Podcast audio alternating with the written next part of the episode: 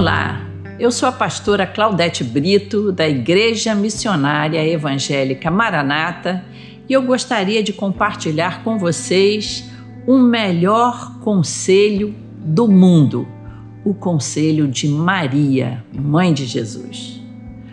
Quando falamos em conselhos, logo lembramos de mães.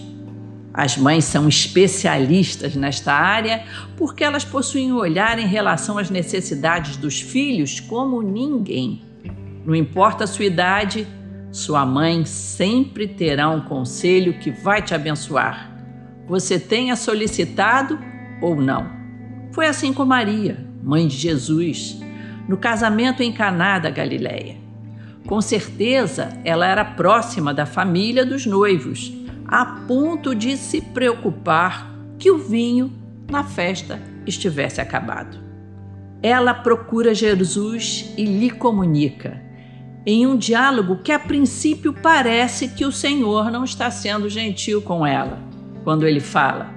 E faltando o vinho, a mãe de Jesus lhe disse: Não tem vinho. Disse-lhe Jesus: Mulher, que tenho eu contigo? Ainda não é chegada a minha hora. Ou seja, numa tradução bem atual, seria assim: Mãe, ainda não está na hora de milagre. Pois bem, interessante é que ela parecia saber que Jesus tomaria uma atitude, mesmo ainda não tendo realizado milagre nenhum. E Maria logo disse aos empregados: Fazei tudo quanto ele vos disser. Lá em João 2,5, ela dá o melhor conselho deste mundo. Ela deu aos empregados o que hoje para nós também é o melhor conselho. Os noivos, em sua alegria, nem sabiam que no casamento estava o convidado mais especial deste mundo. Antes mesmo que a decepção de não ter vinho para os convidados acontecesse, o Senhor Jesus abençoou a celebração daquele casal. O Senhor então pediu que os empregados enchessem as talhas de pedra, vasilhas de pedras, com água e as levasse ao mestre-sala, que provou. Mas já agora eram de um excelente vinho. Este chamou o noivo e disse-lhes: Todo homem põe primeiro o vinho bom e quando já tem bebido bem, então o inferior. Mas tu guardaste até agora o bom vinho. Jesus ali transforma água em vinho, sendo o seu primeiro milagre. Esta é a bênção de quem convida Jesus para a sua vida. Milagres.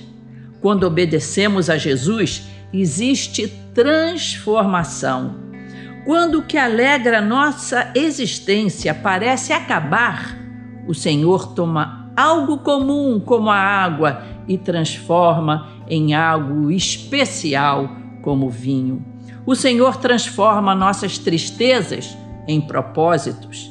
Obedecer seus ensinamentos, crer nele, buscar sua vontade, este é o melhor conselho que podemos receber. Segui-lo transformará toda a nossa existência.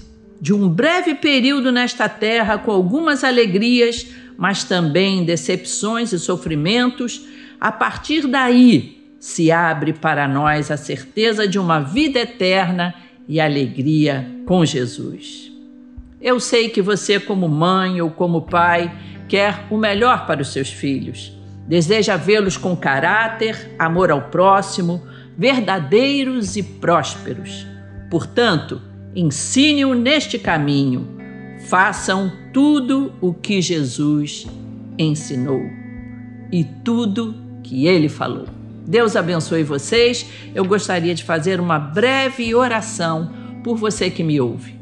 Senhor, ajuda-nos a acolher em nosso coração este conselho de fazer tudo o que Jesus disser, tudo o que o Senhor nos ensinou. Ajuda-nos a valorizar os ensinamentos do Senhor e a colocar em prática na nossa vida. Nós te oramos em nome de Jesus. Deus abençoe você.